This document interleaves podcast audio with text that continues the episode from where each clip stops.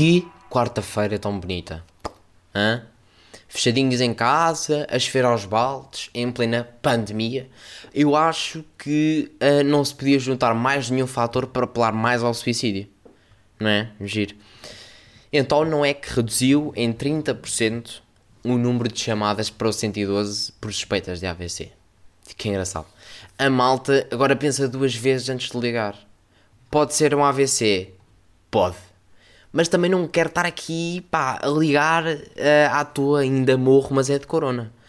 Metem-me lá no meio das urgências, provavelmente estou só com a típica fraqueza dos velhinhos por não ter mamado a sopa toda, ainda acabo, é como ventilador enfiado pela boca adentro.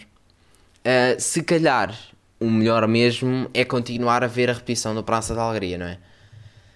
Bem, uh, querido Donald Trump, o que é que andas a fazer à tua vida? A sério, explica-me como se fosse um ser pá, ainda mais burro do que tu.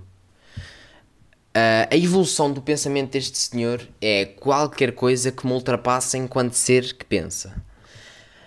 Ainda há uns dias tinha exatamente a mesma mentalidade que a malta que se juntou naquele barzinho a Santa Maria da Feira para festejar o Corona Party.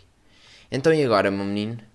Agora os cidadãos dos Estados Unidos têm de se preparar para umas semanas muito dolorosas. É isso? E eu nem quero imaginar a dificuldade que o professor José vai ter a tentar explicar isto nas aulas de História. Uh, então, ó oh, oh, setor, mas o Donald Trump não está lá a cagar para o Corona? Depende da semana, Júlio. Primeiro, primeiro a economia era mais importante. Ao passar de uns tempos, quando o mundo estava todo contaminado, Donald Trump continuava no seu mundo. Quando finalmente já era o país com mais infectados no mundo, ele depois percebeu. Que burro! Pensou o Júlio. Pronto. Agora pensem, se até o Júlio, que está no oitavo ano, percebeu.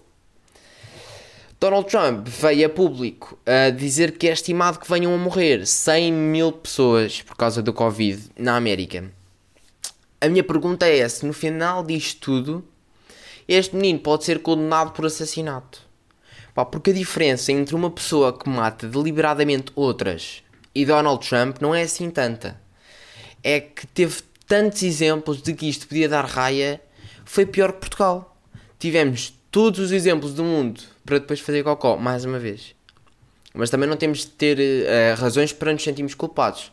Afinal, os Estados Unidos da América tiveram mais tempo para se prepararem e tiveram ainda mais exemplos e mesmo assim lixaram-se mais do que nós. Isto é quase um cenário em que imaginem: os países são pessoas, ok? Estão alinhados lado a lado e depois, do outro lado, está com uma arma uma outra pessoa chamada Covid-19, coronavírus para os amigos. E a primeira pessoa é a China, ok?